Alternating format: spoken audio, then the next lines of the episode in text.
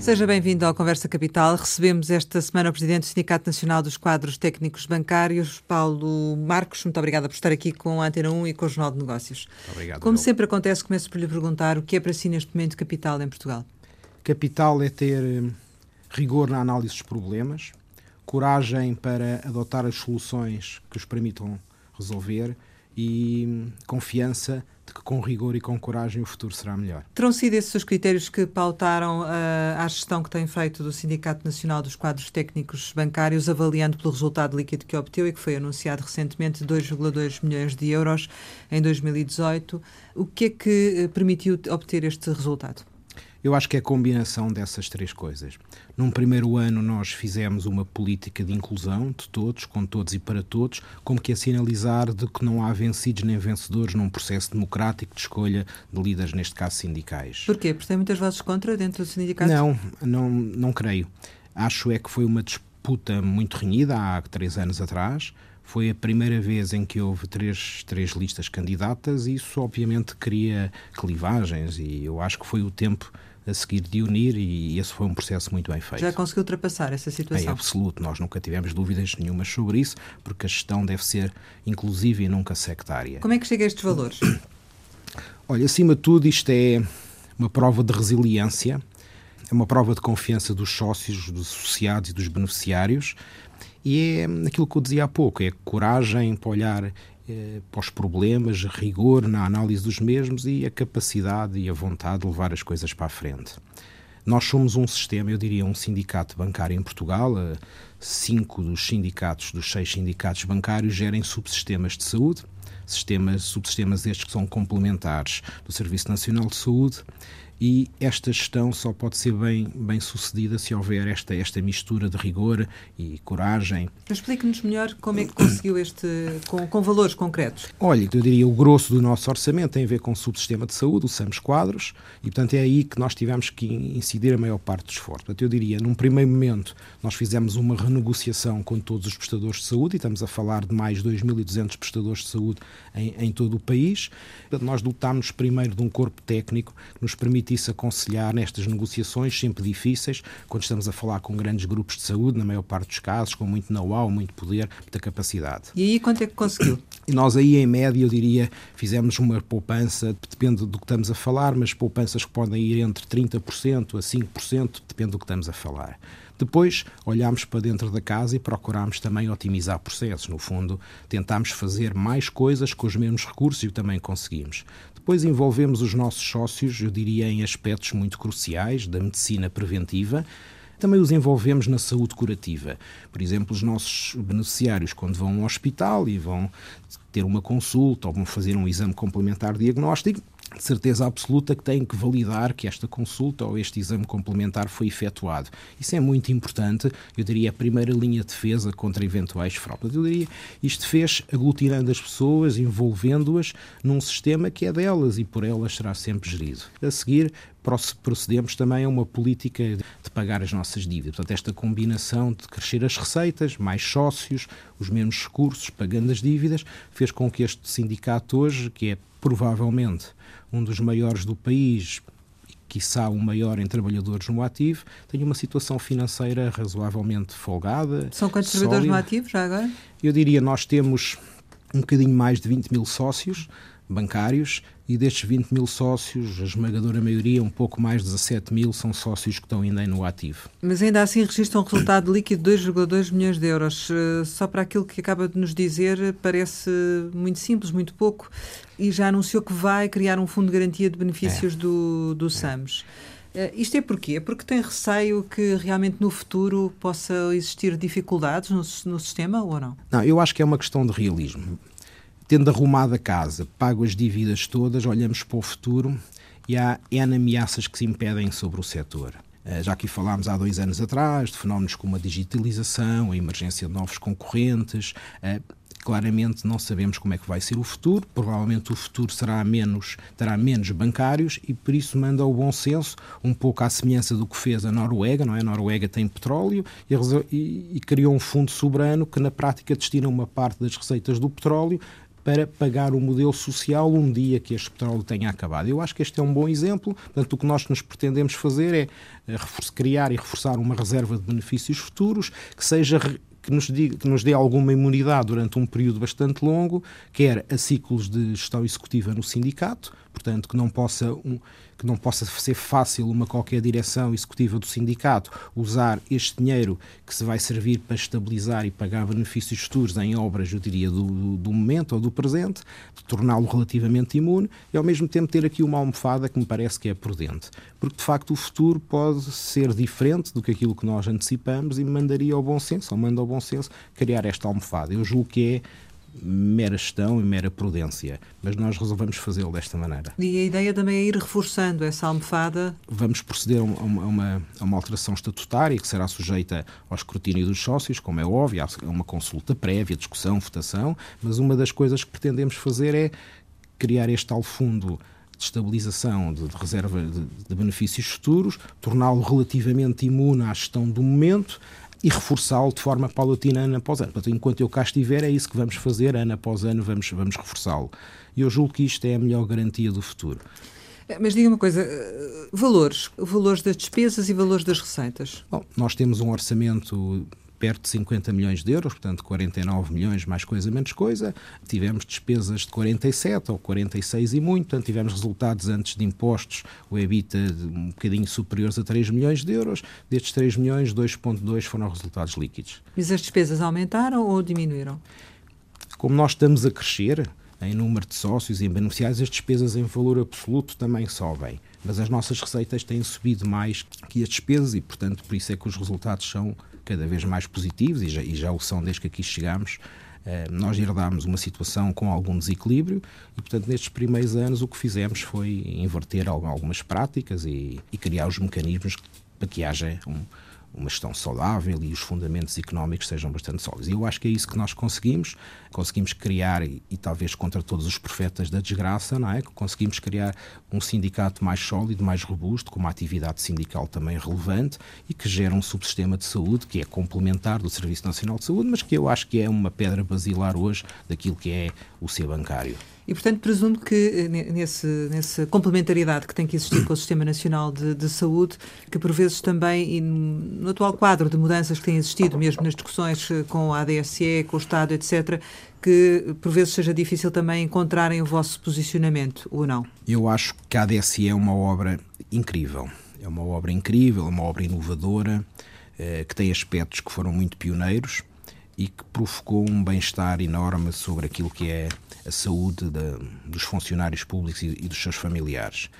Os sindicatos bancários, e no caso do nosso sindicato há 26 anos gerimos um subsistema complementar do Serviço Nacional de Saúde, mas genericamente os sindicatos bancários têm uma experiência muito profunda a gerir sistemas mutualistas de saúde. Os sistemas mutualistas, como o nosso caso, o da ADSE, são sistemas muito diferentes do mercado privado de seguros. São sistemas em que ninguém é excluído por ter uma doença crónica, degenerativa ou oncológica, não há tipicamente limites, não há plafons, e, portanto, são modelos que têm que ser geridos com muita parcimónia, com muito rigor, mas também com muito sentido entre ajuda e muita entrega. Isto é, eu diria, é a experiência dos sindicatos bancários, alguns há mais de 30 anos, no nosso caso há 26 anos, que têm conseguido levar a bom porto, eh, e eu acho que hoje em dia os chamos e os chamos quadros são sistemas de referência. Olhando para a DSE e para a discussão toda que se tem tido, que se tem tido na praça pública, eu diria alguns aspectos que, que valia a pena ressalvar e que, quiçá, os bancários possam ajudar a ultrapassar algumas dificuldades. Porque vocês também não estão a ter dificuldades nessa matéria? Não, repare, o, repare, o problema de o envelhecimento da população, a não renovação da população bancária, não é muito diferente daquilo que, passa, que se passa na ADSE. Portanto, eu diria são problemas comuns, mas há soluções e, e, e, os sistemas bancários têm provado que é possível evoluir. Perguntava é no relacionamento com o Estado, ou seja, também existem uh, momentos em que é preciso olhar para as tabelas e etc, não é? Sim, sim, mas isso é uma coisa que nós fazemos, eu diria, diariamente, não é? Uma das primeiras coisas que fizemos quando chegámos foi olhar para as tabelas, perceber o que é que estávamos a pagar, estávamos a pagar acima do valor justo, acima do mercado ou não, e renegociar, e portanto, durante os primeiros nove meses fizemos milhares de renegociações que nos permitiu, de facto, baixar a despesa per Mas capita. isso vai continuar. Isso vai continuar, lá bem. Uh, A ADSE para nós é importante porque é o, primeiro é o maior operador do sistema. Segundo, uh, o SAMS Quads e a ADSE têm muitas similitudes. São os dois operadores no sistema que compram no mercado o que melhor existe. E ao contrário de outros operadores que são donos de hospitais, clínicas, seguradoras, têm integrações a montante e a jusante, nós e a ADSE somos, escolhemos, contratualizamos, monitoramos e compramos. Eu diria, acho que a experiência do SAMS 4 pode ser útil, mas é preciso envolver as pessoas na decisão, é preciso não adotar soluções de força e musculadas, eh, é preciso ter uma atitude, eu diria, muito transparente. Então Nós... nunca teve problemas na negociação, sempre não, correu não, bem? Não, não a negociação e... é sempre duríssima, não é? Uhum.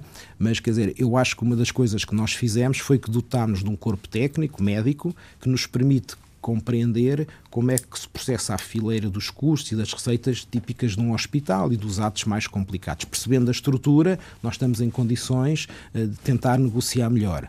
Uma das coisas que me fazia alguma estupefação é que alguns operadores, por exemplo, de saúde, eh, que compram serviços no mercado, eh, fazem a ficção de imaginar que não há custos de sala, não há pisos operatórios, não é preciso pagar equipamentos, salas e que é preciso apenas pagar a mão de obra qualificada que é envolvida numa cirurgia. Ora, nós isso percebemos que é inviável. Portanto, nós praticamos ou, ou tentamos que os nossos fornecedores de saúde, os, os, grupos hospitalares, por exemplo, tenham uma política de preço em que a gente perceba o que é que nos cobram em cada momento e que não haja uma subsidiação cruzada, porque acho que isso é a pior coisa. Portanto, se alguma coisa os chamos podem ensinar é que é preciso ter os preços discriminados e negociar com, com firmeza, mas levar a pôr técnica estas negociações. Até porque nós, como somos um operador pequenino, não podemos dizer eu quero para o subimando e o preço agora é este.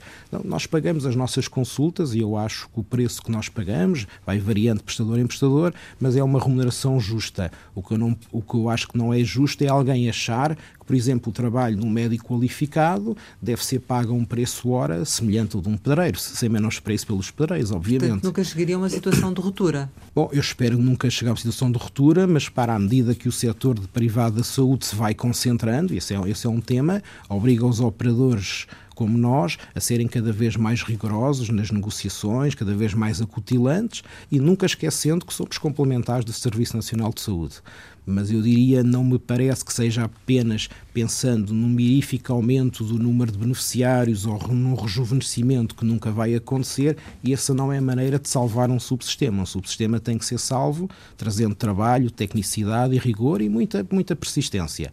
Mas, e gente enfim, nova para alimentar o sistema. Não, isso é o ideal, se, se ela existir, claro. Mas no vosso caso também, isso é uma, uma questão? Essa é uma questão. Um, há dois anos atrás, eh, tínhamos visto que em 2016 marcava, tinha marcado o pico dos despedimentos e, acima de tudo, o pico das saídas da banca. A situação alterou-se um pouco, isto é, continua o número de bancários líquidos a diminuir, mas este ano, 2019, o que nós vemos é que os grandes bancos voltaram a recrutar. Isso é muito interessante e, portanto, eu estou à espera que este ano, na soma dos grandes bancos, os bancos todos que operam em Portugal, haja aí 1.400, 1.500 admissões, o que contrasta que se calhar com 2015, eh, em que provavelmente a banca toda como um todo não admitiu 400 pessoas e portanto acho que há uma alteração do paradigma, portanto também há mais bancários novos, isso é, é um alento também para os subsistemas de saúde dos bancários. E em proporção às saídas?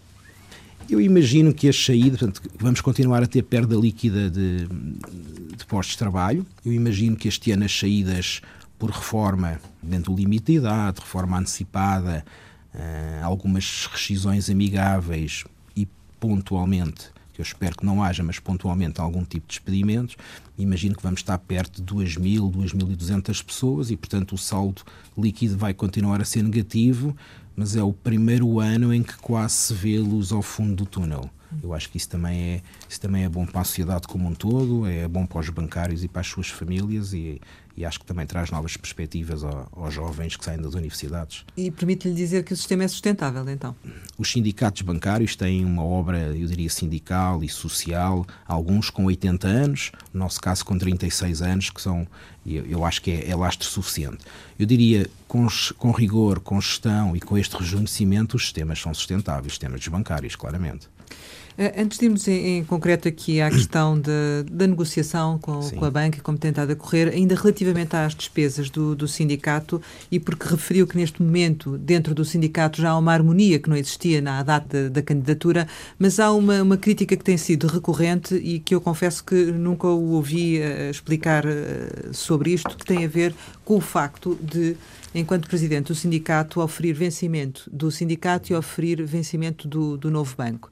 E, e também eh, nas redes sociais circula que efetivamente utiliza o carro do novo banco em funções do sindicato. Isto é assim? Não é assim? Sim. Como é que é realmente?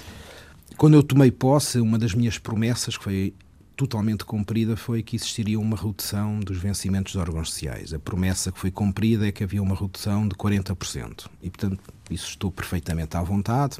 O nosso estatutos prevê que os órgãos sociais sejam remunerados, eles são remunerados. Em contrapartida, temos profissionalismo e dedicação a 100% e é um modelo que nós estamos confortáveis, os nossos sócios também. E quanto ao resto, não é verdade, como é óbvio. Ofere um, um vencimento do sindicato e certo, do novo banco também. Certo, mas não usamos nenhum meio de. Obviamente, andamos em transportes públicos, alugamos carros, andamos de comboio e estamos muito confortáveis com isso. E também se sente confortável com o facto de estar a oferir o vencimento Sim, de dois sítios e não certeza. sente que isso tenha qualquer constrangimento? Não.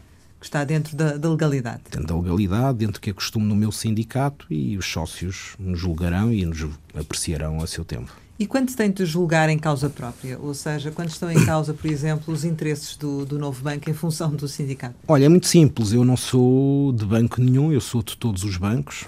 Eu e os meus colegas fomos eleitos e disputámos, e disputámos uma candidatura com base nessa premissa e, portanto, defendemos os interesses dos bancários e não dos bancos. Quem tem que defender os interesses dos bancos são os seus acionistas e os sindicatos estão do lado dos trabalhadores e, e é muito simples. Nunca sentiu esse problema, então? Absolutamente não. O Sindicato Independente da Banca e o Sindicato dos Bancários uh, do Norte acordaram juntar esforços Sim. para ter mais uh, força negocial. De certa forma, é uma resposta à criação de, de um sindicato nacional que junta, entre outros, bancários do Norte e do Sul? Em absoluto não. Na banca há seis sindicatos, dois dos sindicatos estão num processo de fusão, três dos outros que mencionou, o Sindicato Nacional dos Quase Técnicos Bancários, o Sindicato Independente da Banca e o Sindicato dos Bancários do Norte, fizeram uma plataforma comum de negociação coletiva e juntamos à mesa negocial com os bancos, lutando pela melhoria das condições remuneratórias, estatutárias, etc., dos, dos bancários. Além disso, além desta cooperação na área sindical, nós também cooperamos e estamos a juntar esforços, eu diria, em atividades de cultura e desporto, que são muito importantes para reafirmar o espírito corpo do, do, dos bancários, negociando em nome do SAMS Quadros, nós somos um operador médio, mas são cerca de 60 mil pessoas, juntando estes sindicatos em busca de sinergia. Os, os, os três que mencionei, temos mais de 100 mil beneficiários, isso dá-nos provavelmente um aumento da capacidade negocial. Estamos em momentos diferentes. Dois sindicatos estão em processo de fusão, três sindicatos estão em processo de cooperação. Mas a imagem e a forma como se apresentam, nomeadamente nas negociações com, com a banca, em vez de vos dar poder negocial, não retira? Eu, desde que cheguei ao sindicalismo, tenho escrito na comunicação social, tenho escrito aos meus colegas, tenho escrito, tenho falado em todo lado que nos víamos juntar todos numa mesa negocial única. Mas isso parece difícil, não é? Mas eu hoje acho que estamos mais perto. A mesa negocial onde estes três sindicatos estão juntas é hoje a única que tem representação nacional. Não podemos obrigar ninguém, mas faria sentido olhar para o que outros sindicatos fazem noutros setores, nomeadamente na educação. Salvo erro, são 23 sindicatos, com as suas diferenças, o seu ADN, mas que juntam todos na mesma mesa e falam a uma só voz como Ministério da, da educação. Mas porquê que isso Eu não acontece? penso que nós estamos mais perto de conseguir fazer isto. Da minha parte, total Mas disponibilidade. Que mais perto?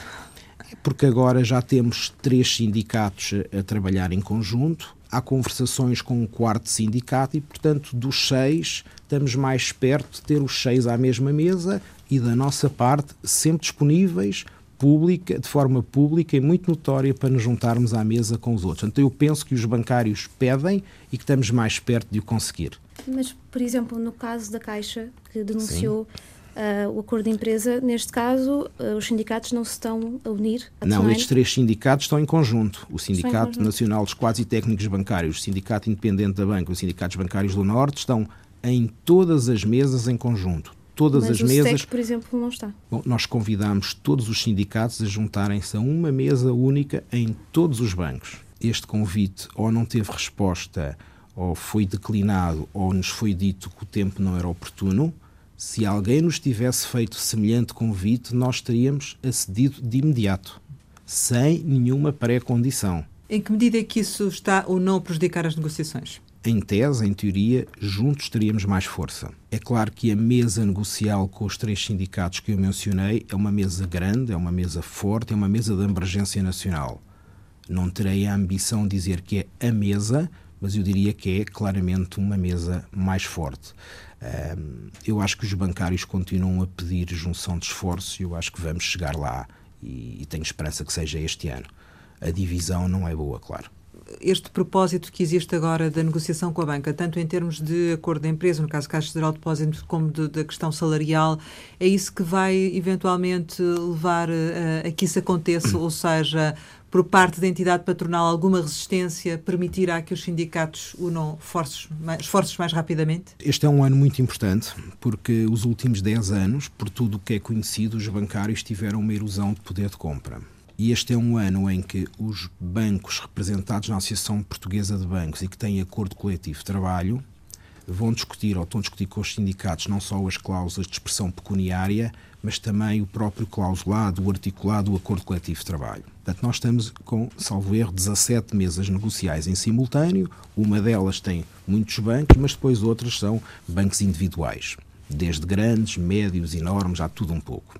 Portanto, é um ano em que nós estamos a tentar discutir estas matérias. Por exemplo, quais são as matérias, além das matérias pecuniárias, que eu posso voltar a elas, que são sempre muito importantes, estamos a discutir matérias que para nós são absolutamente fulcrais, que é conciliar vida pessoal com trabalho, conciliar, por exemplo, trabalho remoto com a cultura de presentismo em Portugal, conciliar estas novas formas de distribuição bancária, por exemplo, as caixas móveis com questões de segurança, carreira. Portanto, há aqui um conjunto de temas novos que tradicionalmente estavam afastados de, destas conversas e que nós há três anos trouxemos para cima da mesa e hoje eu acho que já são temas que estão no mainstream, estão, são temas centrais na discussão que se vai fazer este ano. E são absolutamente fulcrais para conseguirmos atrair para a banca uma geração de gente jovem, qualificada, que tem que encontrar na banca a capacidade de harmonizar os seus interesses pessoais e profissionais, e eu acho que este é o momento. Além disso,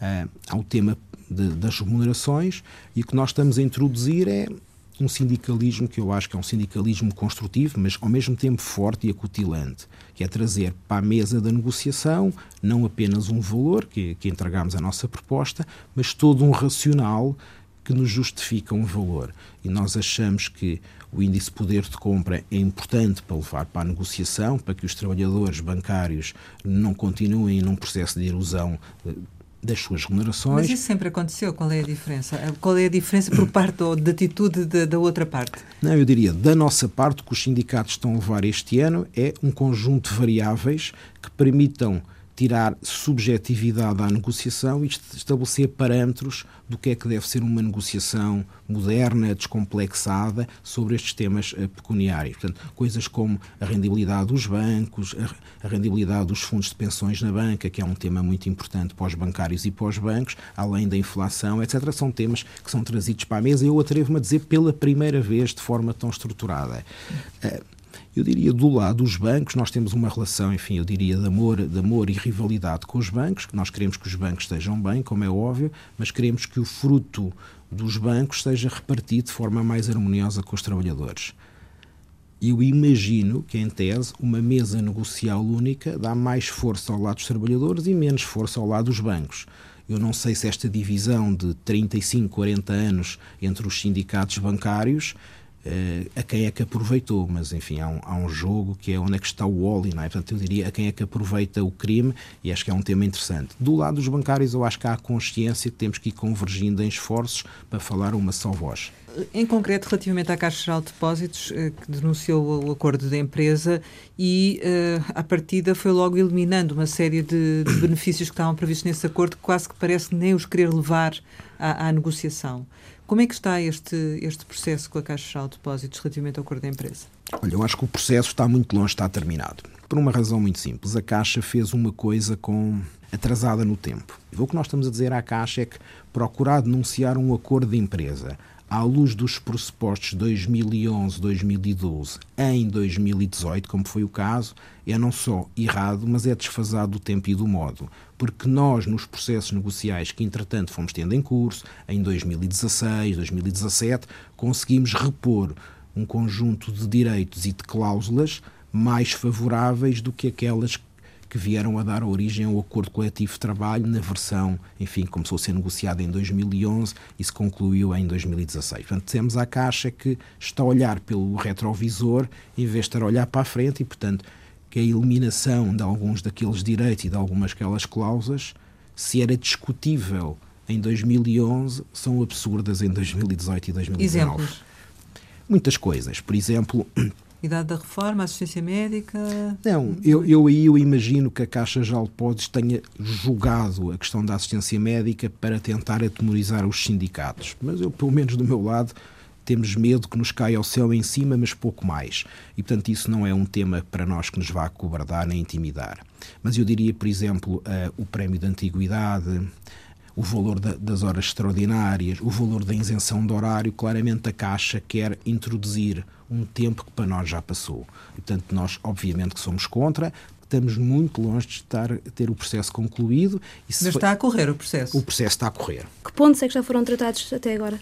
Manda ao bom senso que haja reserva naquilo que está a ser discutido, mas enfim, sem, sem levantar demasiada ponta do véu que estas negociações exigem sempre alguma reserva e algum cuidado, introduzimos um conjunto de temas novos de conciliação de trabalho e família. Introduzimos tema, o tema do caixa móvel e as garantias que é preciso assegurar aos bancários. Introduzimos a, a noção de que as carreiras devem ter como base o mérito, mas também deve haver um elemento temperador que é a antiguidade. Também estamos a pugnar, enfim, a que a avaliação dos trabalhadores seja um momento menos subjetivo, o menos subjetivo possível, uma vez que ela é determinante na avaliação do mérito e o mérito tem um papel cada vez mais importante. E, portanto, e abertura para essas propostas tem havido ou não? Eu diria que sim. Estou confiante que nas várias mesas em que estamos a discutir que vamos conseguir chegar até ao final do ano? Até ao fim eu diria, em alguns casos, francamente mais cedo. Eu estou convencido que este ano vamos conseguir, na generalidade dos bancos, tratar do tema dos temas pecuniários e também da revisão dos clausulados nos casos eh, que, que é importa fazê-lo. E estou convencido que o vamos fazer nos próximos meses muito provavelmente antes do verão. O facto de estarmos em ano de eleições, por exemplo, o facto de estar ainda em discussão alterações à legislação laboral, o facto de Bruxelas eh, ter vindo também dizer que há, há excesso de proteção aos trabalhadores, essas questões têm implicações neste momento de, de negociação ou não? As negociações têm calendários, portanto, era este o ano que contratualmente está prevista a revisão das cláusulas genéricas direitos e garantias. Até o ano e, e, sobre isto não há nada a fazer. E as cláusulas de expressão pecuniárias, essas devem ser negociadas ano após ano. Eu diria a consciência dos bancários que se terá ido longe demais, isto é, as entidades patronais aproveitaram de forma desproporcional, desproporcional a intervenção da Troika. Há também a consciência que é preciso ter uma maior resistência da nossa parte, eu acho que isso é óbvio. Este movimento em que os sindicatos uns procurando fundir, outros procurando fazer eh, alianças estratégicas, eu acho que também é uma resposta, não é? À fragmentação. E eu diria, atrevo-me a dizer que acho que o facto de ser um ano eleitoral também pode ser bom para a negociação coletiva na banca. Relativamente a aumentos salariais, eh, qual é neste momento o ponto de situação para nos tentarmos eh, situar? Nós entregamos a, a proposta a mais 30 bancos, portanto, aos bancos que tradicionalmente fazem esta negociação uh, através de seus representantes numa mesa negocial que se reúne na APB, portanto, os, os bancos subscritores do Acordo Coletivo de Trabalho. Entregámos a proposta com racional, com fundamento económico, como a lei, como a lei impõe, varrendo desde inflação, perda de poder de compra, rendibilidade dos bancos, se quiser uma medida de produtividade, fundos de pensões da banca, sua taxa interna de rendibilidade e suas taxas de desconto. E entregamos este racional, entregamos também dezenas de artigos que nós achamos que devem ser melhorados ou alterados no articulado e, além disso, também uma proposta de atualização. A nossa proposta dos três sindicatos é de 2,72%. E como é que estão a correr as negociações? A proposta foi entregue, foi, ainda, entregue, ainda começar... foi entregue agora imediatamente antes da Páscoa, na quinta-feira. Por isso, previsão para terminar? Eu não, como digo, não. não, vejo razão para se, que se arraste tempo demasiado, não é? Eu acho que hum, não beneficia ninguém. Acho que os temas estão claramente identificados. Por outro lado, houve uma recuperação, felizmente, dos bancos em Portugal, em que os seus resultados líquidos o ano passado, em média, cresceram 80%. Mas nem todos da mesma forma. Nem todos é? da mesma forma. Este ano pensamos que vai continuar a haver uma progressão e, portanto, há condições económicas, não apenas financeiras, há condições económicas para que o fator trabalho seja valorizado. Mas também sabe que uh, provavelmente a entidade patronal não vai aceitar este valor. Vamos ver, um processo negocial, sabe-se como começa, não sabemos como acabamos, provavelmente alguns a meio do caminho. O que é que seria o meio caminho? Não sei, eu, eu, eu acho que é, os bancários perderam 9 pontos e meio de poder de compra 2010-2018. Se a isso juntarmos o enorme aumento de impostos na expressão do então Ministro das Finanças, eu acho que um bancário médio hoje terá perdido cerca de um sexto a um quinto do seu poder de compra daquilo que tinha em 2010. E, portanto, eu acho que agora há condições, como se tem visto em vários setores da economia, para que os trabalhadores tenham uma parte deste quinhão desta recuperação económica e financeira das empresas. Já aqui referiu que os bancos estão efetivamente a regressar aos, aos lucros. Isso está a ser feito à custa do quê? Eu acho que é uma combinação de várias coisas. A primeira é que reduziram-se de forma muito substancial os níveis de imparidade. A recuperação económica, o maior critério na concessão de crédito, uma prudência acrescida fazem com que hoje o crédito seja de muito melhor qualidade. Depois, uma gestão mais por dentro da liquidez, que também me parece que é de louvar. Finalmente, isto tem tudo sido feito, eu diria, com muita contenção do lado dos custos. A combinação destas três coisas fazem com que os bancos tenham tido melhores resultados. Eu diria, a economia ajuda, mas a gestão tem sido mais prudente e eu acho que as duas coisas têm contribuído para, para, o bom momento, ou diria, o momento melhor em que atravessamos. E o aumento das comissões não tem também contribuído para este regresso aos, aos resultados positivos? Essa é uma pergunta que os banqueiros poderão ou não responder.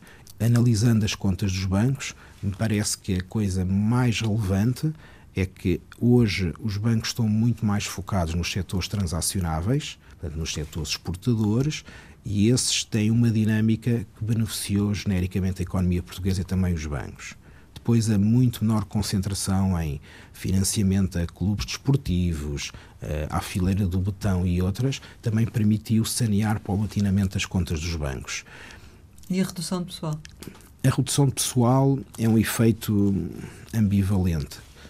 Num curto prazo, provavelmente a estrutura de custos baixa, mas também quem reduziu de forma mais agressiva provavelmente hoje já tem necessidades e falta de recursos e talento que vai ter que ir ao mercado recomprar, tornar a recrutar e provavelmente vai recrutar mais caro do que aquilo que dispensou. Portanto, vamos ver quem é que vai ganhar no final disto tudo. Mas eu diria os que foram mais prudentes também aí, que não incitaram cortes tão, tão violentos, estão hoje mais preparados para a recuperação. Olhando as estatísticas do Banco de Portugal, e vale a pena ver as séries dos últimos meses, vemos uma situação bastante curiosa. O crédito à habitação e o crédito às empresas estão a cair em taxas homólogas, em contraste com a zona euro. E, portanto, isso quer dizer, um, que os bancos estão mais conservadores na, na, concessão de crédito, mas também quer dizer que as próprias famílias e as empresas também estão mais cuidadosas. As empresas usam mais capitais próprios e as famílias são mais cuidadosas também na, no endividamento. Eu acho que isso é também um sinal Uh, muito interessante do que está a passar. Os bancos estão a regressar aos lucros, como, como já aqui referimos, e, e, com isso prometem também remunerar o, os acionistas. O Banco de Portugal está a pedir alguma prudência relativamente a este assunto. Qual é que é a vossa opinião? Eu acho que faz bem. Eu acho que a prudência faz bem, nomeadamente quando os sinais de aceleração da economia uh, vindos dos nossos parceiros são, são mais que evidentes.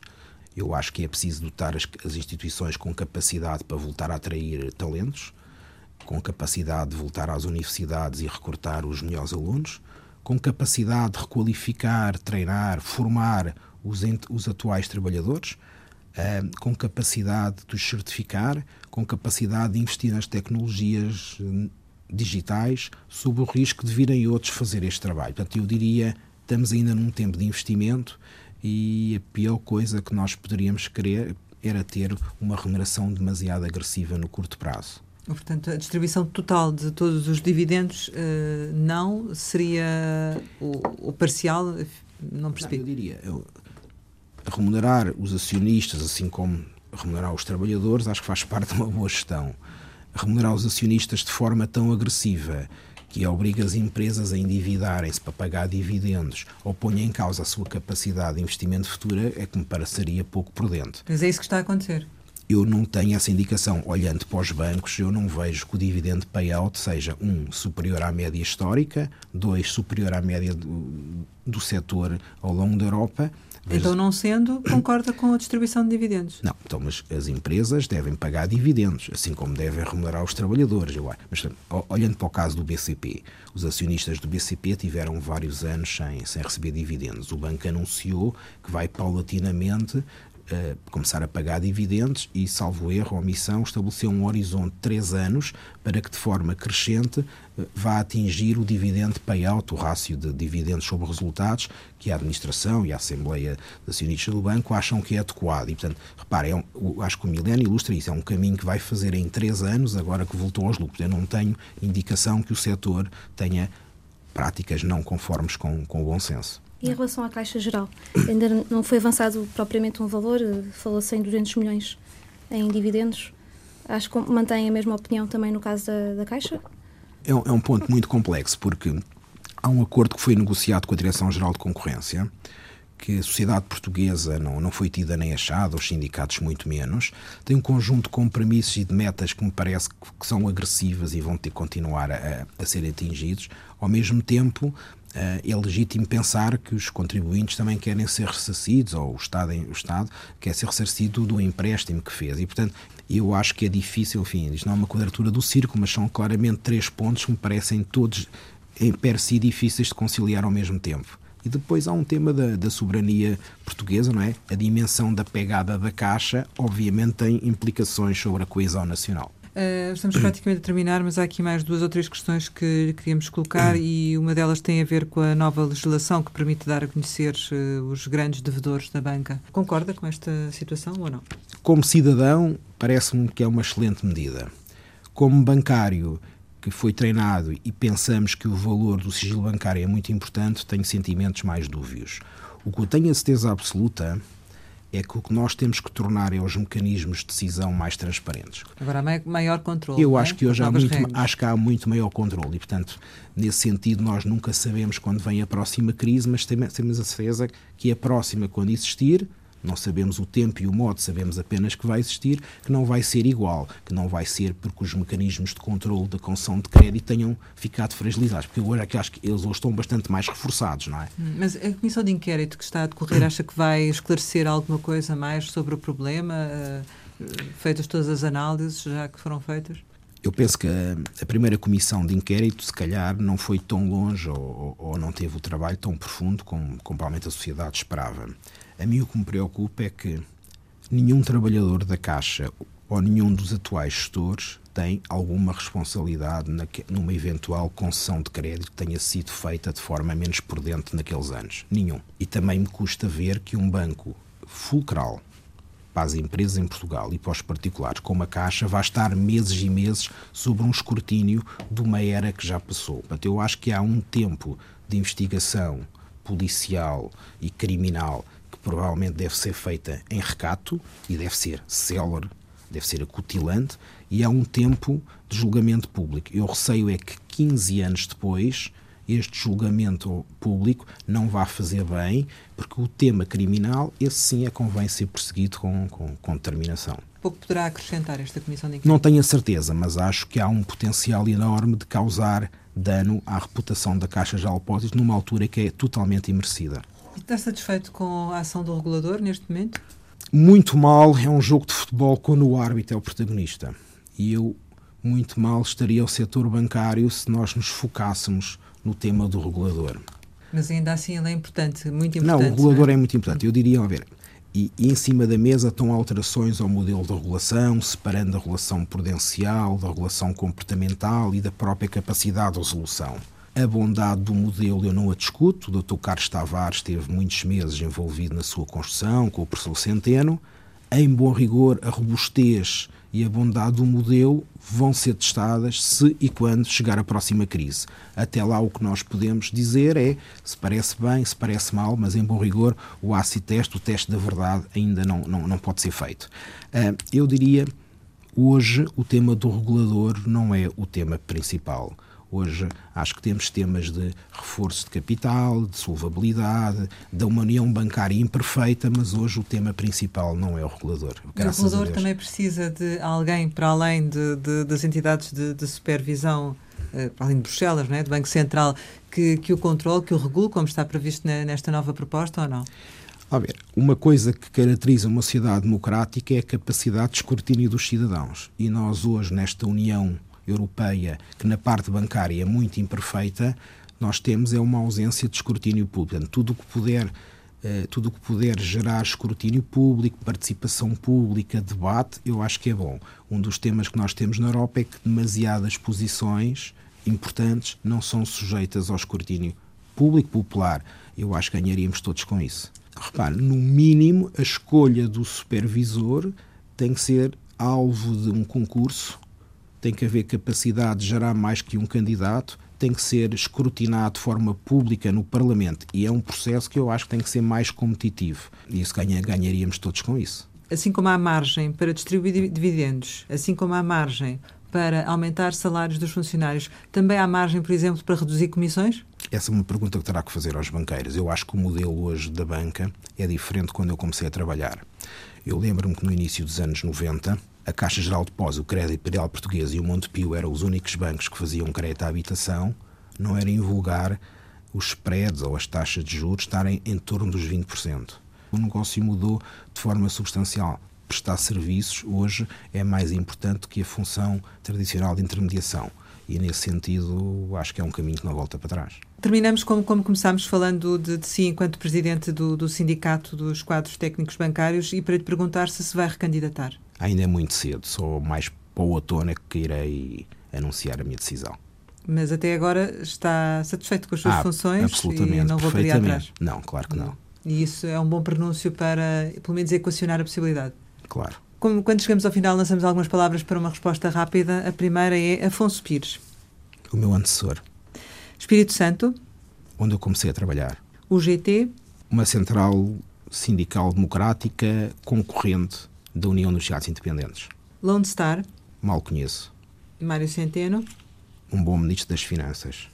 A União Europeia. Um processo inacabado, mas uma esperança que não desvanece. Fake news.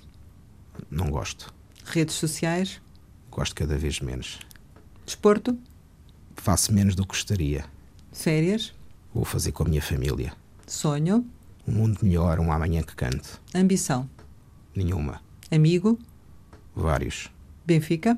Ah, é uma paixão. Portugal.